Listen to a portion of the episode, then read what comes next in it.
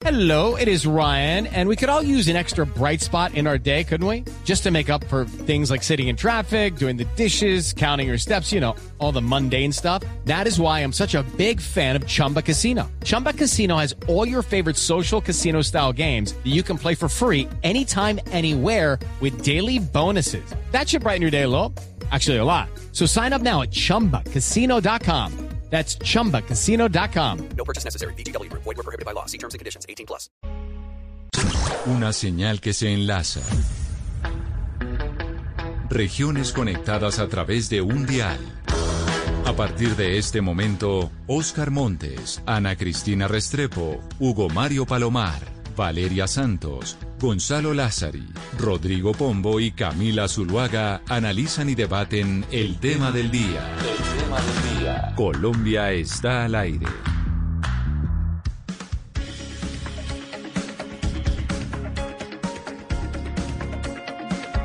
Son las 12 del día 16 minutos. Seguimos en Mañanas Blue cuando Colombia está al aire y ahora pues vamos a hablar de nuestro tema central y tiene que ver con algo que se ha discutido durante toda la semana, pero que además va a ser muy importante para el 2021. Colombia tiene una migración venezolana importante y la venimos experimentando desde hace varios años por cuenta de la realidad política, económica y social que viven nuestros vecinos. Esta semana pues digamos que se disparó el debate por cuenta de lo que dijo el presidente Iván Duque, de hecho aquí en entrevista en, eh, en Mañanas Blue con nuestros compañeros de más temprano, en donde dijo que a los venezolanos que no estuvieran documentados, pues no se les iba a, a, dar la vacuna. Pero más allá de esa discusión específica que ya se ha dado en los medios eh, de comunicación durante los días anteriores, es qué va a pasar con la migración venezolana en el 2021. Este es un tema que evidentemente nos tiene que preocupar y tenemos que saber cuáles son las cifras y qué vamos a hacer. Está conectado con nosotros a esta hora el doctor Juan Francisco Espinosa. El doctor Espinosa es el director de Migración eh, Colombia. Doctor Espinosa, bienvenido a Mañanas Blue. Mil gracias por conectarse hoy con nosotros, 23 de diciembre. Camila, un especial saludo para ti, Rodrigo, y a todos los compañeros que se conectan desde las diferentes ciudades del país. Un placer y un honor estar con ustedes. Doctor Espinosa, ¿hace cuánto está cerrada la frontera entre Colombia y Venezuela? Arrancamos desde inicios de pandemia. Eh, recuerden que hicimos un cerramiento gradual. Primero fuimos cerrando Venezuela, después hicimos, fuimos cerrando las diferentes fronteras del país y terminamos con unas restricciones aéreas pero eh, desde inicios de pandemia tomamos esa determinación. Doctor Espinosa, ¿y ustedes toman esa determinación y se disminuyó el flujo de migrantes hacia Colombia desde Venezuela o el impacto realmente ha sido mínimo? No, definitivamente las restricciones de fronteras sí tienen un impacto muy fuerte. Para que los oyentes se hagan una idea, en un día promedio, norte de Santander tiene movimientos migratorios superiores a los 65 mil personas en un solo día. Entonces, el cierre de fronteras sí ha generado disminuciones. En este momento tenemos un cálculo de pasos irregulares diarios que oscilan entre las 200 y 300 personas, lo cual comparativamente es bastante distante.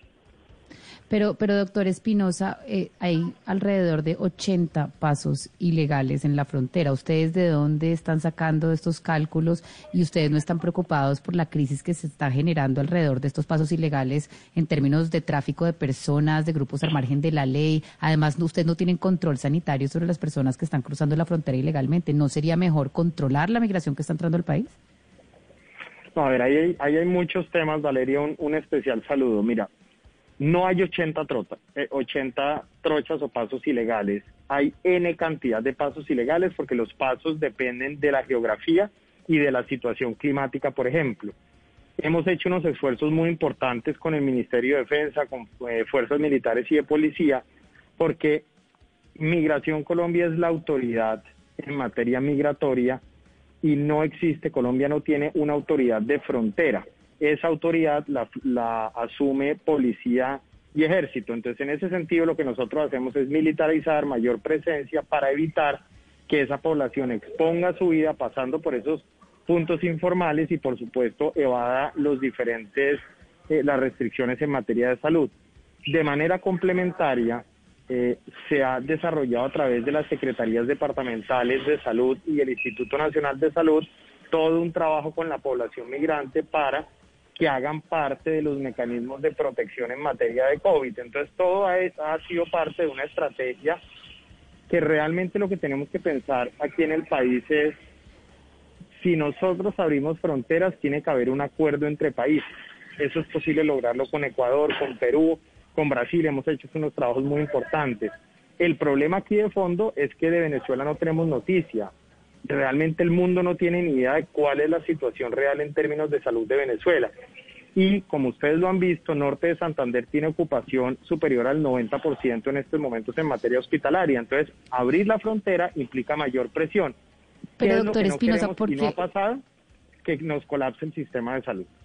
Cuando uno mira, pues digamos, las terrestre, la, la, frontera terrestre está cerrada con Panamá, Ecuador, Perú, Brasil y Venezuela. Y las personas que cruzan esta frontera pues son las personas pobres, porque las personas que tienen plata pues sí pueden entrar por avión y no pasa absolutamente nada. Entonces uno no entiende tampoco las razones epidemiológicas basadas en esto, más allá de una exclusión pues por, por el tema socioeconómico de las personas que no pueden entrar versus las ricas que están viajando por todos lados del mundo, sí entran. Cuando escuchamos además al ministro de Salud decir, no importa que entren, no les pedimos prueba PCR porque ya el eh, contacto es comunitario ¿Cuál es la razón de estar discriminando a las personas por la frontera terrestre y dejarlas eh, entrar por, por avión sin ni siquiera pedirles una prueba PCR?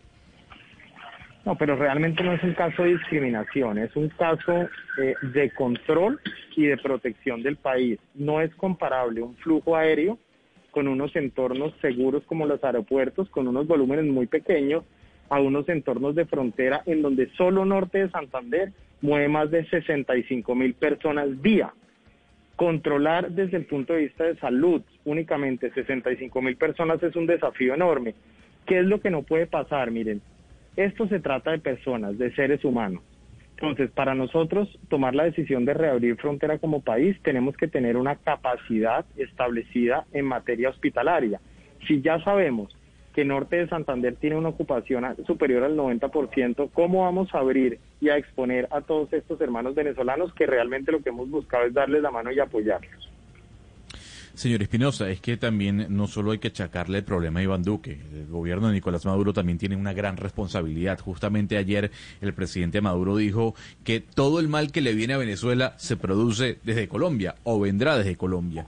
Yo quisiera preguntarle ¿Qué está haciendo el gobierno venezolano, si usted lo conoce, para evitar que las personas salgan de país, a pesar de que la frontera en Venezuela también está cerrada? ¿Está haciendo algo? ¿Ustedes conocen de alguna política que esté practicando el gobierno Nicolás Maduro para evitar que las personas vayan por las trochas? No, mire, realmente, a ver, aquí lo que nosotros tenemos que concentrarnos de nuevo es en seres humanos y son personas que están quedando en una posición totalmente deteriorada y en una condición de vulnerabilidad enorme. Venezuela no está ayudando. Tan no está ayudando que incluso hemos tenido dificultades para que los propios venezolanos pasen a pasar sus fiestas a, a Venezuela. Es decir, es un pueblo, es un país que ni siquiera está recibiendo a su propia gente. Lo que sí hay que decir es que la generosidad que han tenido departamentos como Norte de Santander, Arauca, La Guajira, por no citar otros, ha sido enorme. Créanme que esta presión genera angustia en colombianos y en extranjeros, en seres humanos que, están preocupados por la pandemia. Pero, doctor Espinosa, hablemos de la población venezolana en Colombia. Se tiene la creencia de que Colombia es un país de paso, que aquí pasan hacia otros países. Pero, pero realmente el censo que ustedes tienen de cuánta población venezolana estamos hablando radicada en Colombia, que estén en Colombia en estos momentos, y ustedes proyectando esa población hacia el próximo año, al 2021, ¿de cuántos venezolanos en Colombia estamos hablando? ¿Cuántos serían? Alexander, muy buena pregunta. Miren, aquí se mezclan varias cosas. Primero, de Venezuela han salido más de 5 millones de venezolanos realmente expulsados. Ellos no han salido por nada distinto de una necesidad en términos de salud, de educación, de saneamiento básico. Aquí en Colombia se ha permanecido arriba del 35% de ese total. En este momento estamos hablando de 1.717.000 venezolanos aproximadamente. Hay un grupo que también sigue hacia Ecuador, hacia Perú, hacia Norteamérica, hacia Brasil, pero sin lugar a dudas Colombia por su proximidad de frontera, casi 2.200 kilómetros, es el primer gran receptor, 1.717.000 en este momento. con frontera cerrada. ¿Qué va a pasar cuando se reabra la frontera? Vamos a tener en un lapso entre tres y cinco meses un boom, una llegada masiva de venezolanos que va a hacer que ese millón setecientos mil pase los dos millones de venezolanos en territorio nacional. ¿Por qué? Porque los incentivos para salir de Venezuela permanecen y los incentivos para permanecer en Colombia también.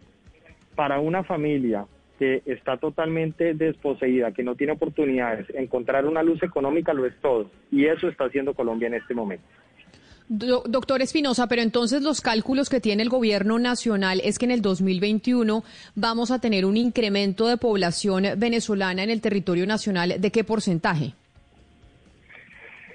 Un poco es lo siguiente, mire, han salido más de 130 mil venezolanos de Colombia hacia Venezuela en tiempos de pandemia. De ese total, el 80% van a retornar hacia Colombia, a reingresar. Pero ese reingreso no se da solo, ese reingreso se da en compañía de por lo menos uno o dos personas en estimaciones de Migración Colombia. Hay estimaciones que tienen una relación de 1 a 5. Eso quiere decir que no entrarían 100 mil personas, sino serán superiores a los 250 mil personas los que volverían hacia Colombia. De esas personas que en este momento están en territorio nacional de los venezolanos, doctor Espinosa, como el presidente Iván Duque, y de hecho es que escuchémoslo, dijo esta semana en una entrevista aquí en Blue Radio sobre el tema de la vacunación de los eh, venezolanos que no tuvieran papeles, que ellos no iban a recibir la vacuna. Quiero preguntarle un dato, pero es que recordemos lo que dijo el presidente Iván Duque. Nosotros tenemos en este momento la priorización siempre serán los ciudadanos colombianos. Esa será nuestra prioridad porque así está marcado. Ahora, nosotros tenemos casos de personas que tienen doble nacionalidad.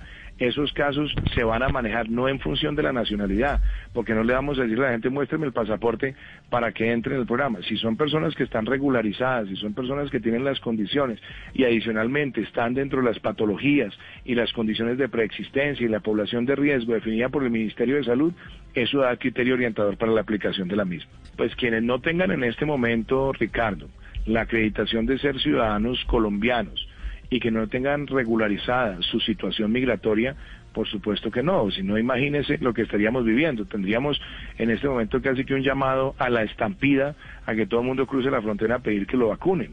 Entonces, por eso tiene que ser muy claro la definición de la población colombiana y las personas que tengan esas características de tener situación migratoria resuelta o que son ciudadanos por adopción que son ciudadanos que cumplen o con el jus solis o con el jus sanguinis. Doctor Espinosa, referente a eso que dijo el presidente Iván Duque, esto me lleva a preguntarle a usted cuántos venezolanos migrantes tienen su la, la situación eh, jurídica solucionada en nuestro país. En este momento estamos hablando de 770 mil, un poco más de 770 mil de esos migrantes regulares y de 947 mil irregulares. Ahora, de manera permanente, el Estado colombiano, nosotros a través de Migración Colombia, tenemos unos mecanismos de regularización. Aquí la regularización nos conviene a todos. Es benéfica para el pueblo venezolano, para el pueblo colombiano, para las instituciones. Entonces, lo que estamos trabajando arduamente es derrotar esa irregularidad. Conocer al pueblo migrante nos permite mayores oportunidades para ellos y mayores seguridades para el país. Eh, director Espinosa, pero entonces estamos hablando que solamente el 45%, de acuerdo con lo que dijo el presidente Duque, solo el 45% podría ser beneficiado con la vacuna. Esto sería un 55% de los venezolanos que están en Colombia sin recibir esa vacuna. ¿Qué se sabe, qué información tienen ustedes sobre eh, la, mm, la, situación eh, epidemiológica de ellos? Es decir, ¿qué tanto saben ustedes de quién está contagiado, qué tipo de control y seguimiento se le hace a estas personas? No, mira, acá como, como lo hemos, digamos, señalado desde el principio, estos temas de pandemia los hemos manejado, el país los ha manejado en términos de salud sin distingo nacionalidad. Entonces, la suerte de esa población migrante acá, la suerte de la población migrante venezolana en Bogotá es igual a la suerte de los colombianos en Bogotá. Es exactamente el mismo comportamiento. ¿En qué estamos concentrados nosotros? En que esa irregularidad caiga pero la irregularidad cae no solo con las medidas del gobierno nacional a través de Migración Colombia, sino con la voluntad del pueblo venezolano. Por eso todo el tiempo hemos hecho el llamado a utilicemos mecanismos de regularización, no deterioren su situación regular, etcétera, etcétera, para tener mayores oportunidades de rehacer su vida. Señor Espinosa, uno como colombiano, o por lo menos todos los colombianos que lo vimos con enorme atención y júbilo, pues no tenemos otra palabra distinta a agradecerle a usted, al alto gobierno, lo que se está haciendo es realmente sensacional y fantástico, pero los estímulos continúan, los estímulos perversos por parte de un régimen totalitario que aparentemente en el corto plazo no va a caer, con lo cual pues ahí va a estar la causa eficiente de todos nuestros males. Y los estímulos positivos por parte del gobierno nacional, como usted lo acaba de decir, van a continuar para atender a más de 1.717.000 migrantes compatriotas venezolanos. La pregunta es, ¿hay plata para tanta gente? ¿Tenemos los recursos en el año o para el año 2021 para satisfacer las necesidades básicas en materia de salud, educación, vivienda y alimentación de los compatriotas venezolanos que están huyendo literalmente del el cadalso venezolano? Ok, mire, esta sin lugar a dudas es un problema que excede Colombia, Rodrigo, eh, excede a la región y que es una responsabilidad del mundo. Por eso el llamado siempre ha sido a la solidaridad internacional. Para que aterricemos en unos datos, en este momento Colombia está dando educación a más de 400 mil niños venezolanos, más de 400 mil que hacen parte de los procesos educativos. Y aquí la migración hay que mirarla más que como una carga, como una oportunidad. Las grandes naciones se han ido construyendo a partir de estos procesos y nosotros no vamos a hacer la diferencia. Pero claro, nosotros necesitamos más y mejor ayuda internacional, porque ¿por qué nos está pasando esto a nosotros? Por 2.200 kilómetros de frontera. La frontera no la podemos mover, tenemos que ajustarnos y generar oportunidades, porque al final del día estos son seres humanos viviendo un drama.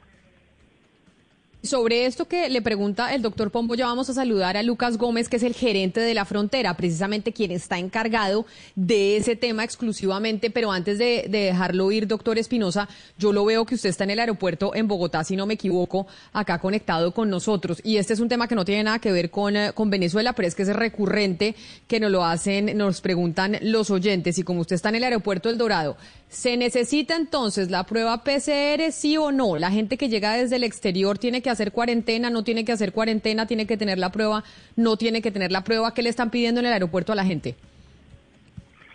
Camila, hoy estamos realmente desde el aeropuerto de Cartagena, en donde trajimos una muy buena noticia para los cartageneros y es que hemos efectuado una inversión de casi mil millones de pesos para poner máquinas de biometría para procesos migratorios. Cartagena en menos de 15 días va a poder nuestros colombianos ingresar y salir del país desde aquí con biometría. Eso es buena noticia para Cartagena, para el país y para la región en la agenda de reactivación económica. Ahora, ¿se exige prueba PCR para ingresar al país? La respuesta es no. La, el establecimiento de este tipo de requisitos en salud es competencia exclusiva del ministerio. Hasta el momento nosotros no hemos recibido resolución en ese sentido y por lo pronto continuamos con distanciamiento, tapabocas, higiene de manos y los diferentes mecanismos que nos permiten proteger personas y permitir reencuentros. Lo que uno ve en este aeropuerto, en Bogotá, que hemos trabajado todas estas noches, lo que hemos visto en Río Negro, en Cali, que estuvimos ayer y antes de ayer, son puras familias volviendo a estar con su familia o saliendo a estar con ellas en el exterior y en eso estamos trabajando. Eso por el tema entonces de la entrada, pero ¿y el formulario de Migración Colombia, el CheckMic, que también nos escriben por aquí? Doctor Espinosa, ¿el CheckMic ha servido para algo? Porque a veces la página se cae, a veces no funciona. La pregunta es, ¿sirve de algo que sepan que es periodista, que es pintor, que es ingeniero? Eso se demora un montón en llenar. ¿Ha servido para algo ese formulario que toca llenar? Sin lugar a dudas, Camila, miren, la mayor o la primera barrera de seguridad de un país es la autoridad migratoria. Por eso necesitamos información de ingreso y de salida. Primero. Segundo, con CheckMic hemos logrado reducir los procesos migratorios a 30 segundos. Quiere decir que la persona que hizo CheckMic previamente en la tranquilidad de su casa, en el transporte, donde lo hiciera, cuando pasa por nuestro filtro se está demorando 30 segundos. Eso es un proceso muy rápido que genera menor exposición al, virus, menor relacionamiento y por supuesto una logística más rápida para que nuestros viajeros puedan pasar rápidamente por los diferentes entornos eh, aeroportuarios. Pero mire, doctor Espinosa, hace dos días la página de migración estaba caída y se quedaron 30 pasajeros en un vuelo de Aeroméxico, México, eh, Ciudad de México, Bogotá. A mí me tocó viajar y ese formulario es muy complicado de llenar, es lento, no le mandan a uno el correo de vuelta. En todos los, eh, todos los aeropuertos están las personas corriendo tratando de enviarlo, no saben cómo y la verdad es que es muy dispen- dispendioso. Ustedes sí están recogiendo la información necesaria para poner a los viajeros en este trámite tan, tan difícil, porque en realidad es que es largo además el formulario. Valeria, para diligenciar CheckMic, la persona tiene 24 horas antes del vuelo. Es decir, hay suficiente anticipación. ¿Por qué es positivo CheckMic? Porque es que la entrevista que usted tenía con el oficial de migración en el aeropuerto ya no la hace, sino lo que hace es que de manera remota entrega los datos. En CheckMic va además toda la información de salud. ¿Qué permite toda esa información? Que nosotros diariamente remitimos todo ese paquete de información en salud a las secretarías de salud de los distintos eh, lugares donde entra la persona para seguimiento epidemiológico y protección.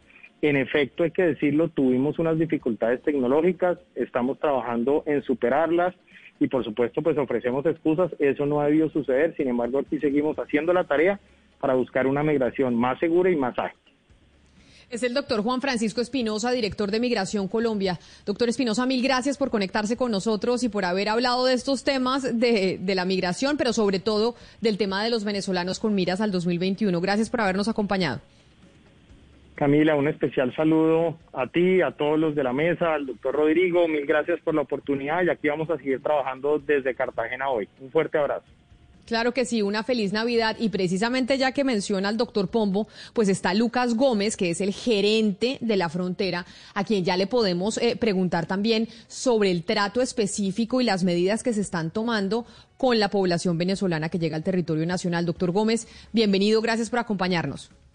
Camila, muy buenas tardes para ti, para todos los eh, componentes de la mesa de trabajo y sobre todo para todos aquellos que nos escuchan en este momento y que nos están viendo por el Facebook Live.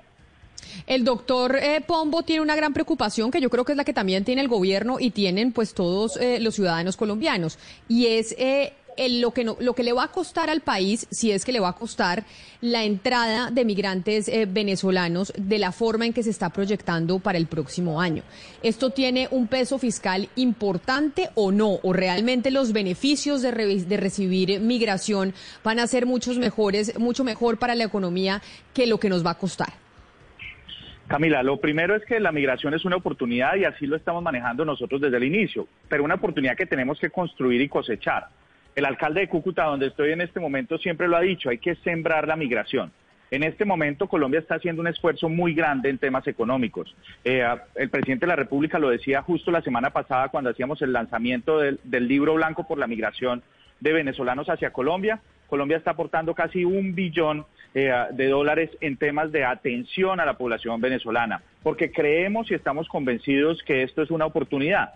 Pero aquí necesitamos un apoyo más decidido de la cooperación internacional, un acompañamiento más grande, justamente porque hay una presión en nuestro sistema de salud, de educación. Eh, yo creo que aquí es todo un paquete que si no lo manejamos bien, pues obviamente esa oportunidad se nos puede escapar de las manos. Pero aquí desde el Gobierno Nacional estamos haciendo una gran apuesta eh, realmente para que esa idea de que la migración es una oportunidad eh, se materialice. Tomando en cuenta lo que usted dice, doctor Lucas, eh, le pregunto a un venezolano, ¿usted estaría de acuerdo que en, en, que el gobierno colombiano regule a todos los venezolanos que están en el país? Querido Gonzalo, eh, esa tiene que ser la idea y tiene que ser la vocación. Tener una población irregular eh, como la que tenemos en este momento no es lo ideal para el diseño de políticas públicas, para que podamos trabajar de la mano y hacer caracterizaciones socioeconómicas de esa población y empezar, como les decía hace un momento, a sacarle el jugo.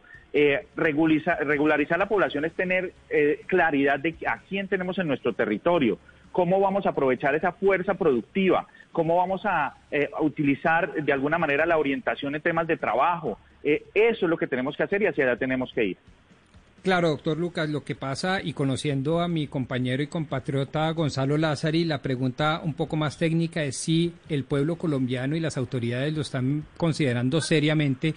No es solo regular a los más de 1.700.000 venezolanos que están entrando al territorio patro. Ya nos habían dicho el doctor Espinosa que estamos hablando de 770.000 regulares y 947.000 irregulares. No, la pregunta de fondo es si estamos como sociedad dispuestos a nacionalizar a los más de 1.7 millones de venezolanos. Eso se ha considerado para todos los efectos, es decir, se la pongo fácil, para no solo quedarnos con el pecado y sin el género, sino para quedarnos también con los beneficios. Le metemos una cantidad de recursos a los venezolanos, pero les damos la nacionalidad para que vengan acá a producir y, por supuesto, a pagar impuestos. Rodrigo, la, nacionalización surte un proceso que está determinado por nuestra ley, por nuestra constitución. Yo no creo que sea lo ideal nacionalizar a todos, porque incluso hay algunos que no quisieran nacionalizarse, pero sí es ofrecerles las condiciones necesarias para que puedan estar de manera regular y aprovechar todo eh, lo que está alrededor de nuestras políticas y nuestra oferta de políticas. Eh, un, un venezolano, un migrante en situación regular, eh, en lo que nosotros estamos trabajando no es que vamos a discriminar programas para los venezolanos, es incluirlo de nuestro, dentro de nuestra oferta de política pública para que puedan acceder a ellos. Entonces, la nacionalización como tal no es un objetivo. La regularización para tener una migración segura, controlada e identificada sí tiene que ser nuestra vocación. Y sobre la migración segura y controlada, doctor Gómez, el doctor Espinosa nos estaba diciendo que parte de las razones por las que tienen aún la frontera terrestre cerrada con Venezuela es porque no tienen por relación, pues porque no saben lo que está pasando al otro lado de la frontera. Eh, y pues que no tienen la información epidemiológica, entonces que por ende, digamos, sería muy peligroso abrir la frontera no tenemos información porque también nosotros decidimos no tener relación con el señor Maduro y reconocer al señor Guaidó. Para usted, que es gerente de frontera, que está ahí todos los días, ¿no le sería más fácil para regularizar esta entrada, para controlarla, para ordenarla, para evitar abusos de derechos humanos en las trochas ilegales, tener un canal diplomático con el gobierno de Nicolás Maduro? Mira, la, la, verdad es que la reflexión se ha hecho y se ha hecho a diferentes niveles, incluso con, con Cancillería, que es quien tiene realmente la competencia en ese diálogo bilateral y lo que tenemos es que del otro lado hay un régimen, un régimen eh, muy, eh, digamos, una dictadura brutal que está abusando de su pueblo y con el cual pues la confianza que podamos tener en la información que nos den del otro lado de la frontera pues sería absolutamente nula. Mira lo que pasó con las elecciones justamente hace menos de un mes. Eh, estamos en condiciones en las cuales pues no podemos confiar en la información que nos envían. ¿Qué hemos hecho nosotros para que entendamos nuestra respuesta frente a esto? Es fortalecer en gran manera y en gran medida lo que nosotros estamos haciendo eh, desde Colombia, fortalecer eh, el trabajo con las entidades territoriales y fortalecer nuestra asistencia y nuestra ayuda para los migrantes venezolanos. Doctor Lucas, eh, la solución para algunos es la colocación de una visa. Así lo hizo Guatemala, lo hizo Ecuador, lo hizo Perú, eh, lo hizo Chile, en fin, eh, Panamá, diciendo que las visas generan una mayor regularización sobre los venezolanos. ¿Ustedes sí o no han pensado en colocarle visa o imponer una visa a los venezolanos o eso no es viable? Mira, en este momento la visa para posible población migrante existe y hay algunos venezolanos que han buscado ese mecanismo, pero lo que entendemos es que la población que está llegando en las condiciones actuales con las que nosotros solicitamos y hacemos el trámite de visas a, nivel de Cancillería, pues no está en condiciones de hacerlo. Un, un, por ejemplo, un obstáculo gigante para acceder a una visa es tener un pasaporte vigente. Y eso eh, en este momento para un venezolano vulnerable como los que tenemos, como los que están atravesando la frontera, pues es inviable. Entonces, lo que nosotros hemos hecho y la apuesta que tenemos es obviamente tener una migración aterrizada a lo que es el contexto particular de lo que es la migración que nos está llegando en este momento. Gerente Gómez, en este momento ah, estamos hablando de casi 950 mil venezolanos que están en situación irregular eh, y hablamos de dos procesos distintos, de nacionalizar o de regularizar. Eh, de estas personas que muchos nos deben estar escuchando, ¿qué deben hacer para eh, alcanzar uno de los dos procesos o para iniciar uno de los dos procesos, bien que se quieran nacionalizar o regularizar, ¿por dónde pueden empezar? No, Ana Cristina, mira, el tema de nacionalización yo sí hago un llamado a que, digamos, tengamos claridad frente al término. Es un proceso que implica unos criterios establecidos. Uno adquiere la nacionalidad colombiana eh, por haber nacido en el territorio con algo que hizo Colombia fue el riesgo de apatridia para casi 50 mil niños. Cuando uno es hijo de padre o madre venezolana, tiene ese derecho por derecho a sangre. Las personas que están llegando aquí, la vocación no debe ser a nacionalizarlas debe ser a buscar esquemas de regularización. Y ahí hemos trabajado, Migración Colombia, Cancillería, en los diferentes elementos. Se hacen unas convocatorias para las personas que han entrado de manera regular al territorio y hay unos criterios establecidos. Aquí lo que tenemos es que fomentar esa regularización. Como gobierno nacional estamos trabajando en mecanismos para que esto sea cada vez más amplio y tener y cambiar la proporción de población irregular versus población regular, en donde queremos cada vez tener más población regular. Doctor Gómez, mire, eh, recientemente se conocieron unas cifras aquí en el Atlántico, eh, eh, concretamente de Soledad, del municipio de Soledad, que la suministró la Secretaría de Salud, en el sentido de que de 100 mujeres embarazadas que son atendidas, la inmensa mayoría son venezolanas.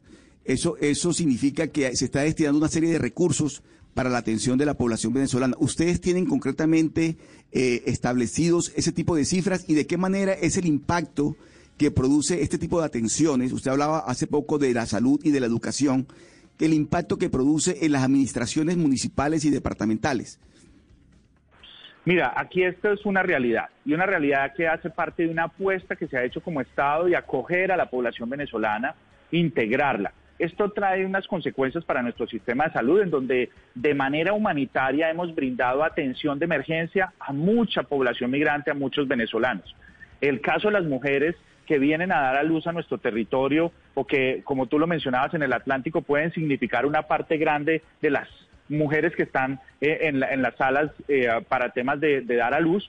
Eso para nosotros es muy importante. Estamos trabajando con los hospitales, entendiendo la dinámica humanitaria con la que estamos atendiendo a esa población, eh, buscando que entren dentro de esquemas de regularización y sobre todo haciendo un llamado también a la cooperación internacional. Aquí estamos poniendo el pecho, estamos haciendo un esfuerzo gigantesco eh, de nuestra presión en el sistema de salud y necesitamos que nos ayuden con más recursos. Doctor Lucas, yo quisiera hablar sobre la xenofobia y algunos mensajes que se han podido ver en redes sociales. Algunos no, muchos. ¿Usted siente que ese comportamiento xenófobo de algunos colombianos se está acrecentando en el país en contra de los venezolanos? ¿Nos debemos preocupar? Mire, yo todos los días me preocupo y me preocupo no porque se esté incrementando, sino porque simplemente exista la xenofobia. Aquí es una dinámica en la cual es muy fácil caer y simplemente puede ser muy populista llegar a echarle la culpa a los demás. Eh, yo creo que tenemos una oportunidad histórica eh, con la población venezolana, con las autoridades venezolanas con las que hemos hablado del gobierno eh, del presidente Guaidó, interino Guaidó. aquí tenemos una oportunidad de oro. la posición del presidente Duque quizás es la posición más progresista en la región frente al tema de acogida de población venezolana. la visión de Estado que ha tenido el gobierno colombiano, en donde estamos proyectando políticas no solamente de corto plazo, sino de mediano y largo plazo, hay que aprovecharlas, porque realmente estamos frente a una amenaza. Aquí se ha convertido en una manera fácil de echarle la culpa al migrante, como lo sucede o como ha sucedido en países europeos, como ha sucedido incluso en ocasiones en, nuestros vecinos. Es más fácil decir que es la culpa del otro, buscar siempre culpar al otro. Eh, aquí un mensaje que nosotros siempre hemos enviado con dos dimensiones. La primera es que los buenos somos muchos más. Aquí eh, las familias venezolanas que han llegado a nuestro país buscando ayuda, buscando, eh, digamos, oportunidades, son muchas más que de pronto el delincuente. Y por eso hemos manejado siempre el discurso que la delincuencia no tiene pasaporte. Aquí tenemos que atacar de la misma manera al delincuente colombiano como al delincuente venezolano. Pero, doctor Gómez, eh, ya que mi compañero le pregunta sobre la xenofobia, pues esta semana, y por eso poníamos el audio del presidente Iván Duque cuando habló del tema de las vacunas hacia los venezolanos que no estuvieran eh, regularizados, digamos, con temas de papeles, pues obviamente el debate que se dio es, parece que la xenofobia estuviera viniendo precisamente desde el gobierno nacional. Yo no digo que desde usted, pero sí con esas palabras del presidente Iván Duque. De hecho, un oyente que se llama Enrique, que nos escribe al 301-764-4108, nos dice que si no es una falta de coherencia que el presidente, cuando se habla de la situación de Venezuela, de la situación política, diga que Colombia está recibiendo a la gente que llega víctima del régimen de Maduro, pero que cuando se habla de la situación humanitaria, de salud y de vacunación, se empieza a segregar a los venezolanos. ¿No es un mensaje xenófobo lo que dijo el presidente Duque esta semana? Camila, yo, sinceramente no lo creo. Y no lo creo por dos razones. La primera es porque, mira, hay un, tema de coherencia de políticas públicas. Eh, cuando uno habla de, de, la vacunación para la población venezolana, tenemos que empezar por lo siguiente. Estamos ofreciendo vacunación para casi 800 mil personas que están de manera regular dentro del territorio nacional. Lo segundo es que necesitamos entender cuál es esa población que se ha mantenido de manera irregular. El, el doctor Juan Francisco Espinosa lo mencionaba hace un momento. Aquí tenemos que generar incentivos para que la gente se regularice porque no es viable tener una población que no ha querido incluso acercarse a los sistemas de regularización. Pero eso no quiere decir, y además eh, hemos recibido la instrucción del presidente, que nosotros no estemos haciendo nada para esa población irregular. Con el Ministerio de Salud estamos proyectando esquemas en donde estamos buscando recursos. Hay que diferenciar. Ah, recordemos que también estamos en una coyuntura en donde no hay vacunas, no por, ni simplemente porque no las podamos comprar, sino porque la disponibilidad a nivel global hace que toque fraccionarla. Las fases con las cuales se va a vacunar la población en Colombia incluyen a la población regular que está en nuestro territorio.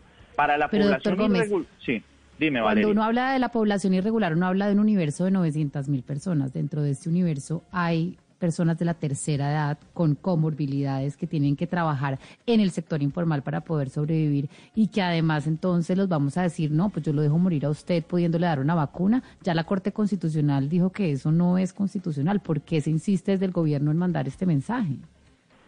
Valeria, pues aquí lo importante es que tengamos en cuenta que a esa población irregular hay que buscar los mecanismos de regularización. Aquí no hay que olvidar que, por ejemplo, Colombia siempre ha sido un país abierto al tema de vacunación y a brindar, como lo decíamos hace un momento, asistencia en salud para toda la población que está acá.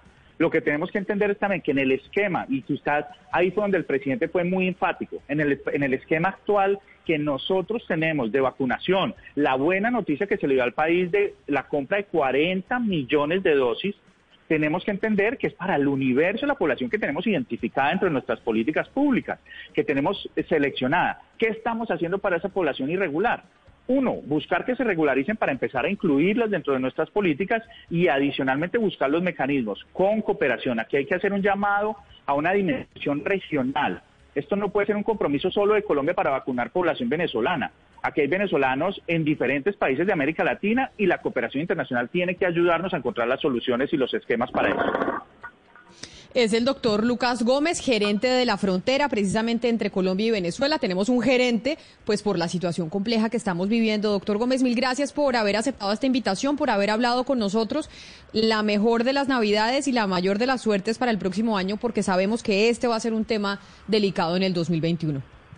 Camila, muchas gracias. un saludo para toda la mesa. Feliz Navidad para ti para todos para todos los que estamos aquí, los venezolanos, pongámonos en los zapatos de los demás. Son épocas muy difíciles en donde debemos tener más empatía con el otro y buscar soluciones a todos los problemas que están surgiendo alrededor de esta dimensión migratoria. Claro que sí. Y de hecho vamos con nuestro último invitado, porque si hay un departamento todo Colombia estaba afectado de buena, en buena manera y, y, a veces con algunos efectos negativos de la migración venezolana. Pero quizá el departamento que más migrantes ha recibido por cuenta de la cercanía por la frontera es el departamento de Norte de Santander. Y por eso está con nosotros Víctor Bautista, que es nuestro último invitado de hoy, secretario de Frontera y Cooperación Nacional de la Gobernación del Norte de Santander. Secretario Bautista, bienvenido, gracias por estar con nosotros. Muchas gracias Camila, un saludo para ti y para toda la mesa de trabajo aquí desde la frontera en, Cúcuta, en la ciudad de Cúcuta, en la, en la frontera más intensa de, de Colombia con Venezuela. Y precisamente por eso los llamamos a ustedes, doctor Bautista, el panorama que ustedes avisoran para el 2021 en términos migratorios, ¿cómo lo ven? Pues lo vemos bastante crítico, las cifras eh, de la crisis están creciendo dramáticamente, lo que pensábamos que venía en el 2021 ha iniciado hace unos 10, 15 días el registro de los caminantes que en los peores momentos del 2017 llegaba a 700, 800 migrantes. Hemos visto ya cifras que superan las mil personas diarias en un solo trayecto hacia la ciudad de Bucaramanga y Bogotá. Quiere decir que estamos ya eh, adentro de la segunda fase más crítica de esta crisis migratoria y eso en plena pandemia pues implica unos retos complejísimos que hoy mismo hemos estado trabajando con la gerencia de frontera, con las autoridades nacionales Acá estamos en alerta roja hospitalaria por el número de muertes y por el, copamiento del sistema hospitalario y pues dos crisis a la vez en un departamento como este nos pone en una situación ante un reto gigantísimo que debemos resolver autoridades nacionales y en nuestras capacidades por las autoridades departamentales y locales. Doctor Bautista, yo quisiera confirmar con usted si en el norte de Santander el incremento de la violencia, de la inseguridad, se debe a los venezolanos, como algunas personas están citando, o tienen esa narrativa. Pues nosotros también creemos que es inadecuado nacionalizar el delito, pero efectivamente la falta de oportunidades y la falta de control de la frontera pues hace que delincuencia del otro país también incida en los en algunos indicadores que hay en esta zona la frontera irregular produce unos, unos réditos económicos para grupos al margen de la ley, el ELN, los rastrojos, acá hay una multiplicidad de bandas que sacan un provecho de ese, de ese tránsito a través de la línea de frontera que está cerrada. Y obviamente eso incide en muchos indicadores como homicidios, atracos y otras cuestiones, pero creemos que es importante tener una capacidad de, de matizar que el delito no tiene nacionalidad, pero la proximidad a la frontera sí trae factores de inseguridad que son evidentes en esta región. Doctor Bautista, quiero leerle una historia que me llega a esta hora a nuestra línea de WhatsApp al 301-764-4108. Y yo creo que debe ser la historia de muchos venezolanos y quiero que la escuche y me diga si ustedes han podido identificar esto. Y es una profesora de español venezolana que vive en Buenos Aires, Argentina, que tiene un buen, un buen ingreso, gana aproximadamente 1.500 dólares al mes. O sea, una especie de 4 millones 500 mil, 5 millones de pesos mensuales. A comienzos de diciembre viajó a Bogotá para llegar a visitar a su familia en Venezuela. ¿Y por qué viaja a Bogotá? Viaja a Bogotá para después irse a Cúcuta y cruzar ilegalmente la frontera a Venezuela. ¿Por qué? Porque no quiere volar, no quiere entrar por el aeropuerto, porque tiene miedo que se le queden con el pasaporte en Venezuela y que para cruzar la frontera de manera ilegal tuvo que pagar 400 mil pesos y que de regreso cuando termine su Navidad con su familia en Venezuela va a ser exactamente lo mismo, pasar la frontera ilegal, pagar los 400 mil pesos, llegar a Cúcuta, viajar a Bogotá y después irse a Buenos Aires. ¿Usted es consciente y son conscientes las autoridades colombianas de que esto está pasando, de que incluso personas con ingresos están haciendo esto en la frontera porque tienen miedo de llegar a La Guaira y que se queden con el pasaporte en Venezuela? Sí, claramente esta historia se reproduce por cientos de personas. Todos acá tenemos también familiares del otro lado que nos cuentan esa historia a diario. Nosotros creemos muy inconveniente mantener tres pasos de frontera cerrada con el decreto y una frontera irregular que saca provecho eh, las personas inescrupulosas y las entidades criminales que están acá en esta zona de frontera. Nos parece muy inconveniente y nosotros creemos que es mucho mejor hacer eh, ser consecuentes con la realidad, tratar de abrir los puentes fronterizos para que las personas no se sometan a ese tipo de abusos y tratar de volver la funcionalidad de los pasos, el mecanismo legal para que esta frontera sea más legal y no quedemos en que todas estas personas tengan que hacer este tipo de, de situaciones que tú nos describes y eso es claramente la realidad que hoy nos domina. Pero entonces le tengo una última pregunta, doctor Bautista, que creo que usted ya la ha dado en su respuesta, pero me parece importante enfatizarla. Ustedes en la frontera, los departamentos fronterizos, digamos norte de Santander, pero también ustedes están trabajando con los otros, creen que lo mejor que debería hacer el gobierno nacional, el gobierno colombiano y el gobierno venezolano también, porque esto es una relación bilateral, es abrir la frontera, porque de lo contrario vamos a estar viviendo historias como la que yo le acabo de narrar. Claro que sí, la gobernación de Norte de Santander agrupó a los 13 departamentos de frontera, los 7 con Venezuela, para tratar con el equipo de gobierno tener una coordinación y mostrar que la frontera abierta y regulada, aún así haya restricciones de COVID, es lo mejor para, para nuestros ciudadanos de acá, de estas poblaciones fronterizas, pero también para los que circulan y transitan a través de esta zona de frontera, que son cientos de miles. Esto no, lo, no podemos eh, cerrar los ojos, sino ver que esa es la realidad.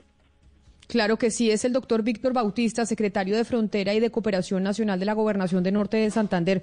Doctor Bautista, mil gracias por estar conectado con nosotros el día de hoy, hablando de una realidad que vive en los departamentos fronterizos y que se intensificará en el 2021, pero que tenemos que, que analizar y tenemos que mirar cómo se trata de la mejor manera. Feliz Navidad para usted.